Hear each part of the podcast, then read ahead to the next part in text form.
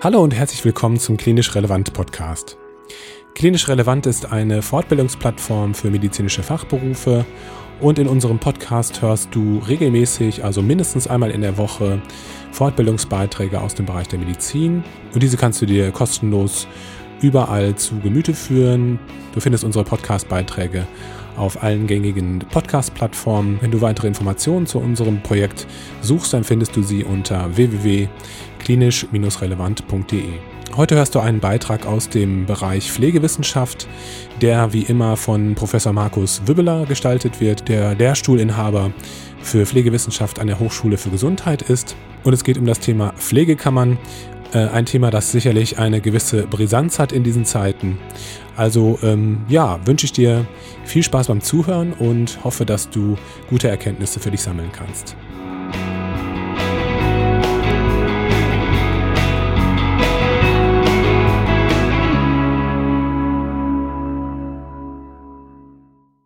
Ja, herzlich willkommen. Ich freue mich sehr, dass du eingeschaltet hast. Heute wieder mit einem Beitrag aus dem Themengebiet der Pflegewissenschaft.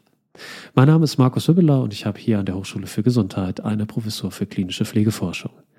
Ich möchte mit dir heute über das Thema der berufsständischen Vertretung sprechen, nämlich insbesondere der Bedeutung von Pflegekammern für den Pflegeberuf. Also allgemein, was soll das Ganze? Wofür sind Pflegekammern eigentlich zuständig? Was sollen die so machen? Ähm, welche Pro- und Kontrastimmen gibt es dazu? Und dann natürlich auch die Frage beantworten für dich, welche direkten Auswirkungen auf meinen klinischen Alltag hat das Ganze eigentlich? Ist es vielleicht auch einfach nur ein Wasserkopf, der wieder dazu dient, äh, Personen ja mit hochdotierten Posten auszustatten? Und zudem möchte ich mit dir noch einen kleinen Blick auf die Geschichte werfen, denn das hilft auch manchmal, die Diskussion ein bisschen einzusortieren. Kurz ein paar Worte zur Einführung. Das Thema ist natürlich aktuell sehr heiß diskutiert. Was du an der Frage sehen konntest, ob eine Pflegekammer in Niedersachsen, wo sie bereits errichtet worden war, denn wirklich Sinn ergibt. Und man hat nach ähm, relativ monatelanger oder jahrelanger Unsicherheit, ob denn die Pflegekammer wirklich das ist, was die Pflegefachkräfte wollen, tatsächlich eine Mitgliederbefragung durchgeführt. Und von den insgesamt 78.000 stimmberechtigten Personen haben 15.100, also eine sehr kleine Gruppe, ihre Stimme abgegeben. Und von dieser Gruppe waren 70,6 der Überzeugung, dass der Fortbestand einer Interessensvertretung im Sinne einer Pflegekammer nicht ihren, ja, nicht ihrer Meinung entspricht und sie dementsprechend abgelehnt. Das führt jetzt auch dazu, dass in Niedersachsen die Pflegekammer wieder abgewickelt wird. Das heißt also Gesetze auf den Weg gebracht werden, wo die Pflegekammer aufgelöst wird und die Aufgaben wieder der ja, niedersächsischen Landesregierung ja, oder der Regierung allgemein den Aufsichtspersonen zugeteilt werden. Das heißt, ähm, hier sehen wir, dass ja, die Frage um die Pflegekammer sehr, sehr emotional geprägt war und ja, sie vereinigt sich vor allen Dingen um die Frage der Interessensvertretung. Und wenn man von Interessensvertretung spricht bei der Pflege, haben wir natürlich einige klassische Themen, die immer wieder dabei diskutiert werden. Und eines ist sicherlich der Pflegefachkräftemangel. Das heißt also zu wenige Kollegen, die ich im Krankenhaus oder auch in der, im Pflegeheim, in der stationären Pflege, in der ambulanten Pflege um mich herum finde, die unterstützen eben bei den Pflegeaufgaben. Und der zweite Punkt ist sicherlich auch die Frage der Bezahlung, die vielen eben deutlich zu gering erscheint. Und das sind eben zwei große Themenblöcke, die hier auch in Verbindung gebracht worden sind mit der Pflegekammer. Und hier müssen wir uns natürlich die Frage stellen, passt das eine zu dem anderen? Also sind die Hoffnungen, die man da als direkte Auswirkung im pflegerischen Alltag dann damit verbunden hat, tatsächlich auch Aufgabe der Pflegekammer? Und hier solltest du wissen, dass Berufskammern im Allgemeinen, und das gilt für alle, nicht nur für die Pflegekammer, sondern natürlich auch für die Apothekerkammer, die Ärztekammer oder auch eine Handwerkskammer, sich allgemein nicht nur den, der Interessensvertretung ihrer Mitglieder widmen dürfen, sondern vor allen Dingen das Allgemeinwohl im Blick haben müssen. Das heißt, ihre Aufgabe ist es auch für die Gesellschaft äh, Ziele zu erreichen. Und wenn man sich dann eben anschaut, was ist das denn im Bereich der Gesundheitsversorgung, so ist es natürlich dann der Gesundheitsschutz der Bevölkerung. Ganz einfach ausgedrückt ist es eben sicherzustellen, dass ein Apotheker auch in der Lage ist, die richtigen Medikamente ja, zu herzustellen, zu verabreichen, ein Arzt eben auch qualitätsgesichert seine Tätigkeit ausübt und davor soll eben eine solche Berufskammer auch schützen. Nicht äh, Aufgabe ist es dann dementsprechend auch, sich in Tarifstreitigkeiten einzumischen, vielleicht auch äh, zu streiken oder dergleichen. Das wäre also nicht im Sinne einer ja, Berufskammer eine jeweilige Aufgabe, die dem zuzuordnen ist. In der Pflege ist dann auch beobachtbar, dass aber trotzdem noch nicht allen so ganz klar ist, wofür ist eigentlich die Pflegekammer jetzt verantwortlich. Ich habe dir dafür ein paar Stimmen mitgebracht, die man recherchieren kann und zwei davon möchte ich dir gerne vorlesen. Ich möchte mich, wenn denn schon solche Institutionen geschaffen werden, mit meinen Interessen gut vertreten sehen. Leider ist das nicht der Fall. Im Gegenteil, ich kann keine Veränderung der Arbeitsbedingungen hier draußen feststellen, die mich hier beschäftigen. Das sollte man aber erwarten können, zumindest nach einem vollen Jahr. Eine zweite Stimme, die ich dir mitgebracht habe, ist, ich verstehe nicht, wofür ich zahlen soll. Was bietet ihr mir? Im Laden bekomme ich Essen für mein Geld und was bekomme ich bei euch für mein Geld? Ich denke, das ist sehr viel unklar. Vielleicht könnt ihr mal bei Google eine kurze, knappe Antwort verfassen. Nun, das sind also zwei Beispiele für Personen, die direkte Erwartungen auch in ihrem klinischen, pflegerischen Alltag erwarten und äh, ja, die natürlich bei der Gemengelage eine große Rolle spielen. Schauen wir uns noch kurz die Geschichte an. Ist das Ganze also neu? Äh, kennen wir Pflegekammern erst seit 2016, wo sie dann in Rheinland-Pfalz das erste Mal gegründet worden ist? Oder ist es auch schon länger der Fall? Ja, es ist tatsächlich schon länger der Fall. In den 1970er Jahren gab es bereits die ersten Initiativen, auch hier Pflegefachkräfte in Deutschland mit einer Pflegekammer eben auszustatten. Das Ganze hat dann dazu geführt, dass 1990 in Bayern zum Beispiel ein Förderkreis zur Gründung einer Pflegekammer ins Leben gerufen worden ist und 1995 zum Beispiel auch die Nationale Konferenz zur Errichtung von Pflegekammern in Deutschland.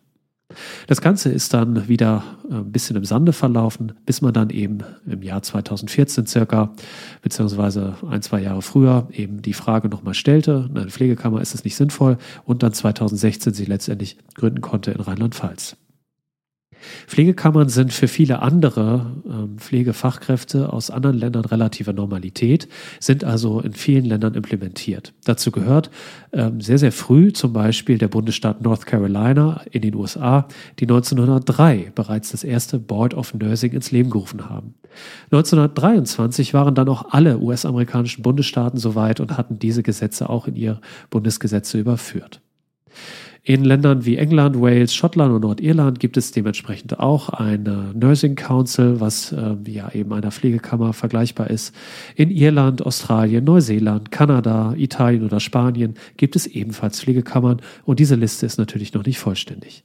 Das heißt, viele Pflegefachkräfte in anderen Ländern sind eben international bzw. national in ihren jeweiligen Kammern bereits organisiert. Nur was sagen denn eigentlich Leute, die sagen, naja, eine Pflegekammer, da halte ich gar nichts von, und solche, die sagen, nein, eine Pflegekammer ist genau das, was wir brauchen. Und hierzu habe ich dir ähm, die Stimmen von den sehr wichtigen Organisationen, die bei dieser Diskussion eine große Rolle spielen, mitgebracht, nämlich unter anderem von dem Deutschen Pflegerat und dem Deutschen Bundesverband der Pflegekräfte. Und diese beiden Organisationen unterstützen die Gründung einer Pflegekammer, denn sie möchten damit die Sicherstellung einer fachgerechten und professionellen Pflege in der Bevölkerung sicherstellen. Und das Ganze wird eben dadurch erreicht, dass die Qualität der pflegerischen Dienstleistung verbessert wird und insbesondere, dass dabei mitgeholfen wird, dass pflegebedürftige Personen vor unsachgemäßer Pflege geschützt werden.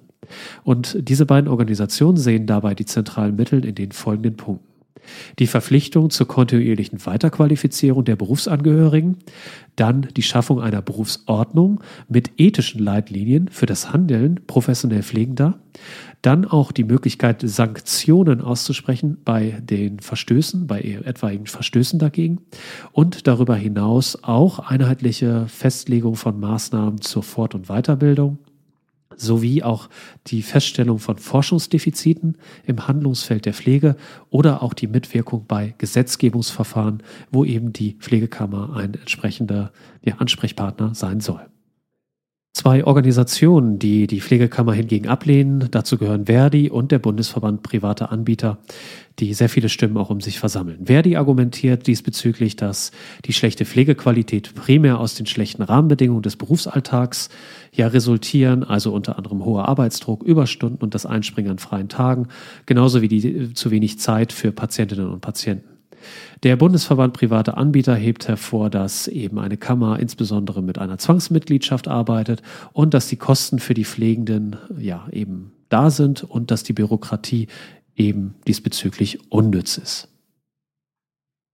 Das sind also grob die beiden Positionen, die man so kennt und die man vielleicht auch schon verfolgt hat, schauen wir uns kurz den Referenzrahmen von Ärztekammern äh, dazu an. Wie ist das eigentlich organisiert? Was könnte man eigentlich erwarten, wenn man vielleicht Pflegekammern äh, auch über die ja, gesamte Breite in Deutschland implementieren würde? Und wenn wir uns die Ärztekammern angucken, dann finden wir insgesamt 17 Ärztekammern in Deutschland und die, die sind natürlich dementsprechend alle eine Körperschaft des öffentlichen Rechtes. Und die sind darüber hinaus zusätzlich noch in der Bundesärztekammer dann auch zusammengeschlossen. Diese Bundesärztekammer ist ja vielleicht ein bisschen missverständlich, denn sie bricht im Prinzip nicht die ja, Weisungsbefugnis beziehungsweise die Zuständigkeit der jeweiligen Landesärztekammern. Sie sind dementsprechend ein freiwilliger Zusammenschluss. Das heißt, die Bundesärztekammer hat keine Regelungs- oder Aufsichtsbefugnis, aber sie wird von den jeweiligen Landeskammern natürlich breit akzeptiert und deswegen hat sie natürlich trotz gesetzlicher Ermächtigung eine hohe Bedeutung bei der Frage der Musterberufs- und Musterweiterbildungsordnung sowie bei Richtlinien, Leitlinien und Empfehlungen die die Bundesärztekammer ausspricht. Auch hier hat sie eine hohe, ja, eben Stimme oder eine kräftige Stimme, die trotz der entsprechenden Weisungs- oder der jeweiligen Regelungs- bzw. Aufsichtsbefugnis respektiert wird. Auch werden natürlich die Vertreter der Bundesärztekammer in legislative Verfahren eingebunden, zum Beispiel wenn es darum geht, das Transfusionsgesetz zu reformieren. Hier hatte zum Beispiel die Bundesärztekammer eine wichtige Stimme. Oder auch die Frage der Qualitätssicherung ärztlicher Leistung. Auch hier spielt die Bundesärztekammer eine große Rolle und damit natürlich auch indirekt ihre jeweiligen Landesverbände. Wer ist eigentlich Mitglied in einer solchen Kammer? Schauen wir uns kurz äh, an, wie ist das bei den Ärztekammern organisiert. Hier sind alle Ärzte, die ihren Beruf ausüben und je nach Landesrecht auch solche, die ihren Beruf derzeit nicht ausüben, im jeweiligen Bundesland wohnen bzw. sich dort gewöhnlich aufhalten, dann im Landesverband Pflichtmitglied. Das heißt, äh, das sind nicht nur freiberuflich, sondern auch alle angestellten und wissenschaftlich tätigen Ärzte je nach Landesrecht, wie gesagt, auch unabhängig davon, ob sie derzeit klinisch als Arzt arbeiten. Schauen wir uns kurz die wichtigsten ja, Zuständigkeiten, Aufgaben einer solchen Kammer an. Und äh, die erste ist der Berufszulassungsschutz. Das heißt der Berufsausübungsschutz.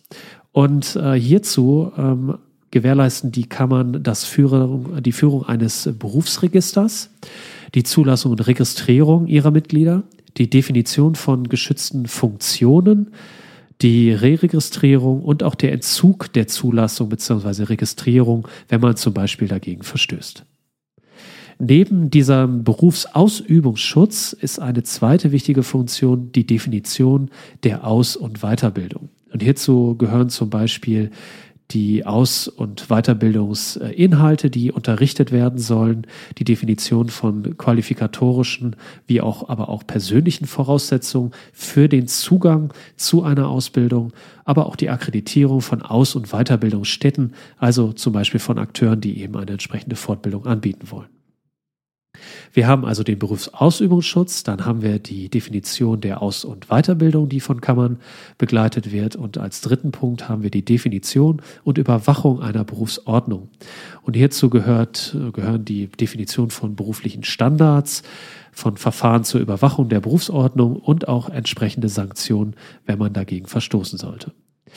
Der vierte große Punkt ist die Mitwirkung der Berufsgruppe und hierzu gehört die Mitwirkung bei Gesetzgebungsprozessen, zum Beispiel bei der Ausgestaltung gesetzlicher Normgebungsverfahren, wobei hier Kammern eben beteiligt sind. Das heißt, die vier großen Bereiche, Berufszulassungsschutz, Schrägstrich, Berufsausübungsgesetz, zweitens Definition der Aus- und Weiterbildung, drittens Definition und Überwachung einer Berufsordnung und viertens Mitwirkung der Berufsgruppe, wenn es zum Beispiel um Gesetzgebungsverfahren geht.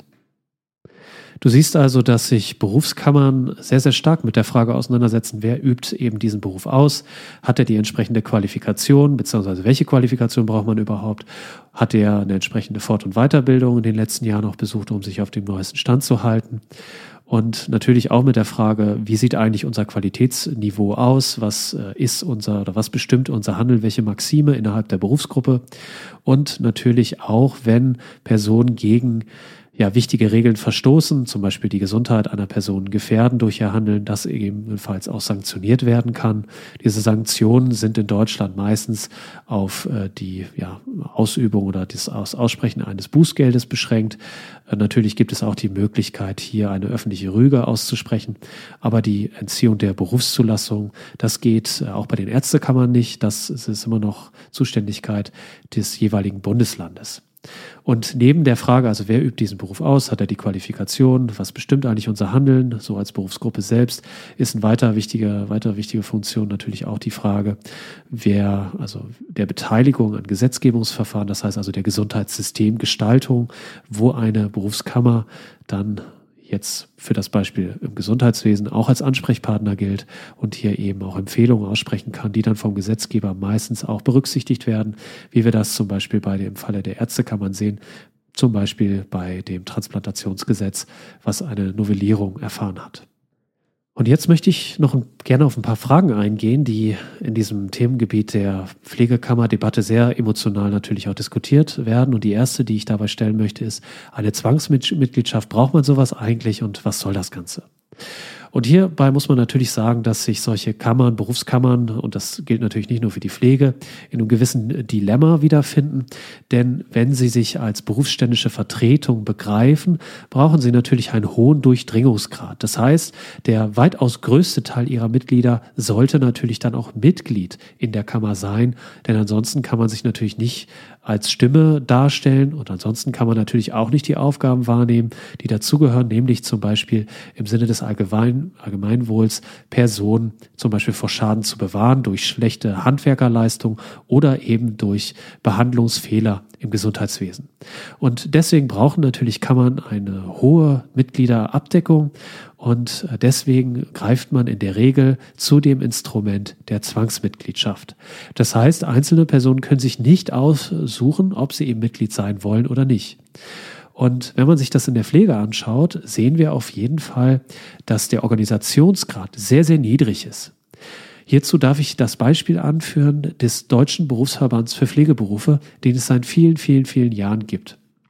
Und der ist eine wichtige ja, Organisation, die auch natürlich die Pflege vertreten möchte. Und wenn man sich ja mal anschaut, wie viele Mitglieder hat denn eigentlich diese Organisation, die die meisten Pflegefachkräfte sogar kennen, spätestens unter der Abkürzung DBFK, dann sehen wir, dass dieser Berufsverband etwa 20.000 Mitglieder hat. Und das ist, wenn man die Gesamtzahl der Pflegeangehörigen sieht, eine sehr, sehr kleine Zahl. Denn, und das ist natürlich auch ein Problem, keiner hat ganz genaue Zahlen darüber, wie viele Pflegefachkräfte es in Deutschland eigentlich gibt. Und wenn man sich im Jahr 2015 mal die Frage der Personen, die in einer stationären Pflegeeinrichtung oder bei Pflegediensten, also ambulanten Pflegediensten beschäftigt sind, dazu zählen natürlich neben den Pflegefachkräften auch noch andere Berufsgruppen. Aber dann sehen wir auf jeden Fall, dass wir schon dort über eine Million Menschen kommen nämlich 1,1 Millionen Personen. Und das ist auch eben die Zahl, mit der man rechnen muss bei Pflegefachkräften. Es sind also über eine Million Berufsangehörige und da sind natürlich 20.000 Mitglieder nicht viel.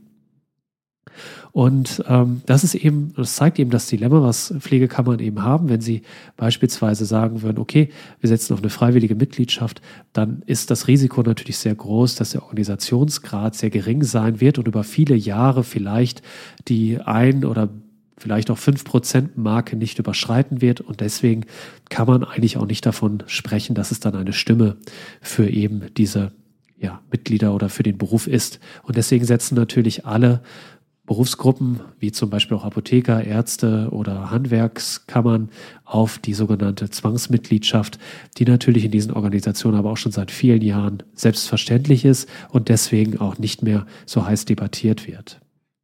Das ist äh, natürlich dann auch in den Anschreiben, die an die Mitglieder herausgegangen sind, wurde das natürlich auch thematisiert, dass es sich also hier auch um keine freiwillige Leistung handelt und dass gegebenenfalls bei Nichtregistrierung beziehungsweise auch bei Nichtüberweisung äh, der Mitgliedsbeiträge hier auch Bußgelder drohen. Und das hat natürlich bei vielen für wenig Akzeptanz gesorgt. Und da kann man natürlich darüber diskutieren, ist das wirklich so sinnvoll ähm, versus der Frage, naja, wenn ich das nicht androhe, äh, rührt sich vielleicht keiner, dann passiert halt nichts. Wir kennen diese Instrumente natürlich von vielen ja, offiziellen Schreiben. Jeder von uns kennt die Frage, also wie oder kennt, kennt Anschreiben des Finanzamts. Genau da steht es halt auch so drin. Wenn sie nicht reagieren, dann kriegen sie halt Bußgeld XYZ.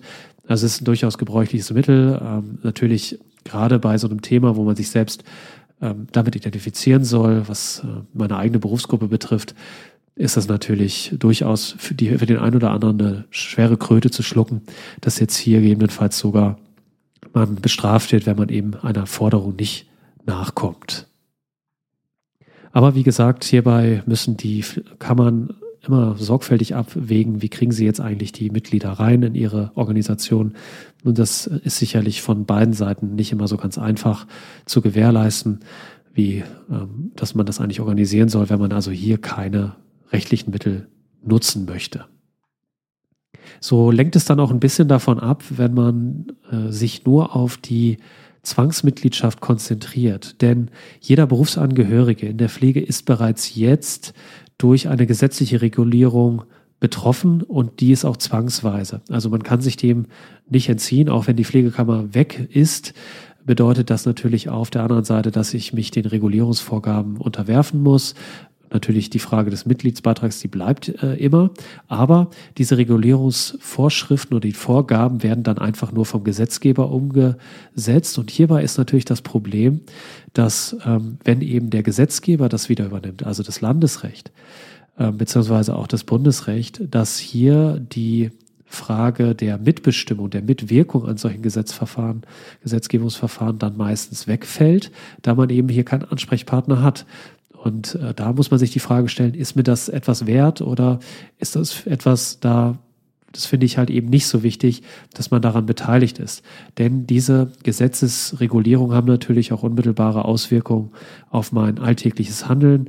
Ähm, zum Beispiel die Frage der Generalisierung der Pflegeausbildung war sicherlich etwas, was jetzt auch in den nächsten Jahren noch für viel Gesprächsstoff sorgen wird und auch die Frage, können wir das eigentlich gut umsetzen? Auch hierbei spielen natürlich ja, Selbstverwaltungsstrukturen erstmal eine untergeordnete Rolle und hier dann erstmal der Wille des Gesetzgebers, der ja vielleicht auch den einen oder anderen Ansprechpartner mit ins Boot geholt hat und viele sagen vielleicht auch, das ist genau der richtige Weg. Nichtsdestotrotz ist natürlich die Mitwirkung bei Gesetzgebungsverfahren ohne eine solche berufsständische Vertretung dann sehr, sehr schwer.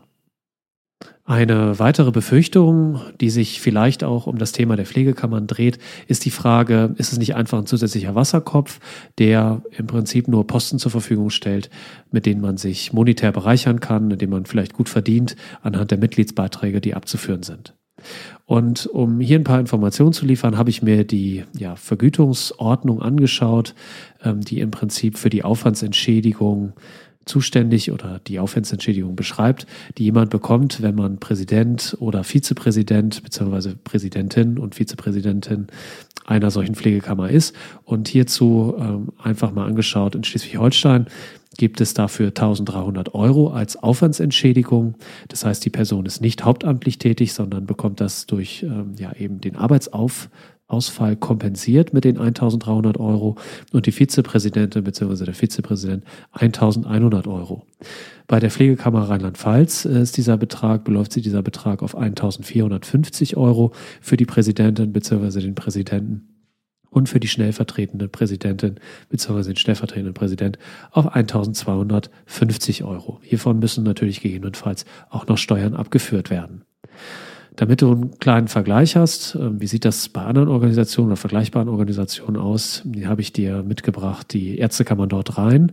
Und hier bekommt der Präsident 6.190 Euro monatlich als Aufwandsentschädigung und die Vizepräsidentin bzw. der Vizepräsident 4.130 Euro monatlich, was natürlich ein deutlich höherer Betrag ist im Vergleich zu dem, was man bei einer Pflegekammer bekommt, was sicherlich äh, kein Betrag sein dürfte, mit dem man sich groß bereichern kann. Vor allen Dingen nicht, wenn man die Arbeitsstunden im Verhältnis dazu sieht, die so ein Amt fordern wird. Eine weitere wichtige Frage ist natürlich auch der Aspekt, welche Auswirkungen haben denn eigentlich Pflegekammern auf die Tätigkeitsprofile der Pflegefachkräfte, die darin organisiert sind. Und wenn man sich das international mal anschaut, können wir auf jeden Fall beobachten, dass Länder mit einer Pflegekammer meistens über auch ein umfangreicheres Tätigkeitsprofil für die Pflegefachkräfte verfügen. Zum Beispiel in Großbritannien dürfen Pflegefachkräfte Arzneimittel verschreiben, sie dürfen eine Anamnese durchführen, sie dürfen Befunde erstellen, Laboruntersuchungen beauftragen und auch die Patientenversorgung umfangreicher planen. Und dieses umfangreichere Tätigkeitsspektrum resultiert natürlich nicht ganz alleine aus der Frage, gibt es da eine Pflegekammer oder nicht und haben die das irgendwie äh, umgesetzt, sondern Hierbei stand natürlich auch die, der Veränderungsdruck im Gesundheitswesen im Vordergrund. Und die hatte der NHS, der die Gesundheitsversorgung in Großbritannien sicherstellt, das große Problem, dass hier ähm, aufgrund von langen Wartezeiten viele Behandlungen nicht zeitgerecht durchgeführt worden werden konnten. Und man hat sich also dafür entschieden, die Aufgaben neu zu verteilen im Gesundheitswesen und hierbei den Pflegefachkräften größeren Handlungsspielraum zu geben. Das heißt, sie mit umfangreicheren Kompetenzen auszustatten. Jetzt ist natürlich die Frage, welche Rolle spielten dabei die Pflegekammer und äh, spielte dabei die Pflegekammer. Und sie spielte sicherlich eine wichtige Rolle bei der ja, Umsetzung dieses Gesetzgebungsverfahrens, auch was die Frage betrifft, welche Qualifikationsanforderungen braucht man dafür eigentlich? Äh, was äh, möchten wir eigentlich, dass die Leute noch zusätzlich an Ausbildung bekommen? Ob sie letztendlich kausal, also ursächlich dafür verantwortlich war, darf sicherlich bestritten werden, denn hier im Vordergrund stand der politische Wille, das Gesundheitssystem auf neue Beine zu stellen. Wie gesagt, wir können allerdings festhalten, dass sofern die Professionalisierung weiter fortgeschritten ist, was auch anhand einer Pflegekammer tendenziell ganz gut erkannt werden kann, auch die Pflegefachkräfte im jeweiligen Land mehr Tätigkeiten übernehmen dürfen. Zu guter Letzt möchte ich nochmal auf die Frage gehen, welche Auswirkungen haben Pflegekammern auch auf den Schutz der Berufsbezeichnung. Und hier ist es so, dass wenn wir den Vergleich nochmal mit Großbritannien anstreben, Pflegefachkräfte dort ähm, registriert werden müssen und sie sind dann auch in einem zentralen Register aufgeführt, welches für die Öffentlichkeit einsehbar ist. Und hierbei kann man sehen, äh, wer eben eine zugelassene Pflegefachkraft ist und zusätzlich auch, welche Qualifikationen diese Person aufweist. Daneben müssen die dort registrierten Pflegefachkräfte auch sich regelmäßig rezertifizieren. Und dafür müssen sie vorweisen, dass sie in einem Zeitraum von drei Jahren eine gewisse Stundenanzahl in der klinischen Praxis tätig waren. Das sind etwa um die 450 Stunden.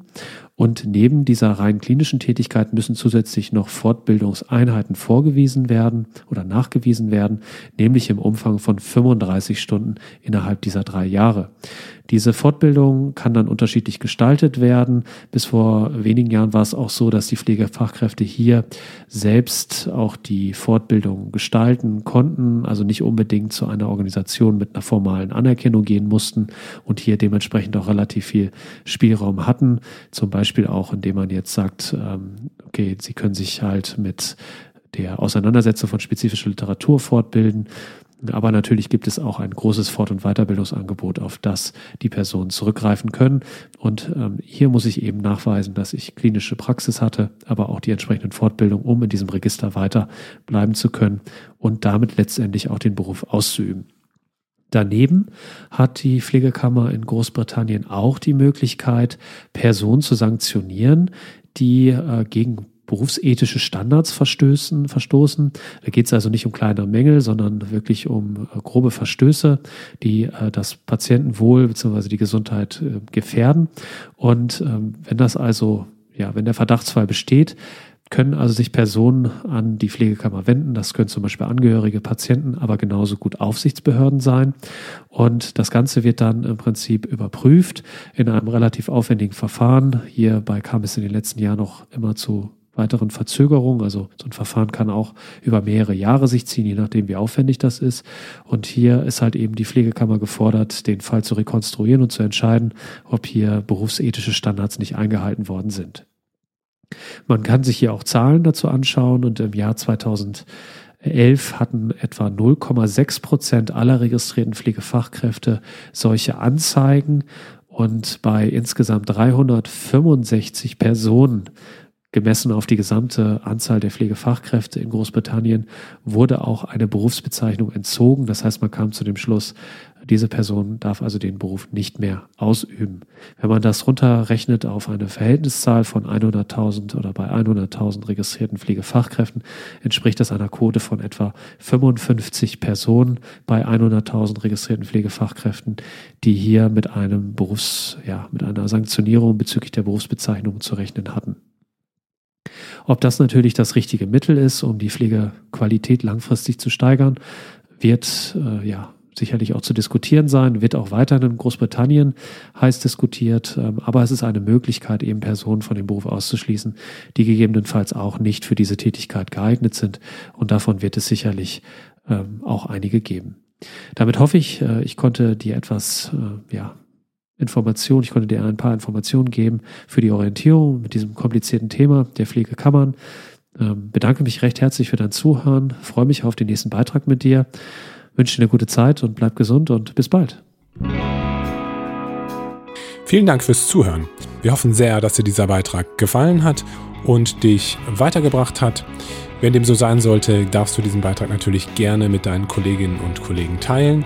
Wenn du Fragen oder Anregungen zu unserem Podcast hast, dann darfst du dich gerne unter kontakt.klinisch-relevant.de melden. Gleiches gilt, wenn du gerne bei Klinisch Relevant mitmachen möchtest und auch einmal einen Beitrag veröffentlichen möchtest. Du findest Klinisch Relevant auch auf mehreren Social-Media-Kanälen, auf Facebook, auf LinkedIn, auf YouTube und auf Instagram. Und ja, wir würden uns freuen, wenn du da mal vorbeischauen würdest. Bis zum nächsten Mal. Denkt daran, unser Podcast wird einmal, mindestens einmal in der Woche veröffentlicht. Freuen wir uns schon auf dich und bis dahin wünschen wir dir eine gute Zeit. Mach's gut. Ciao.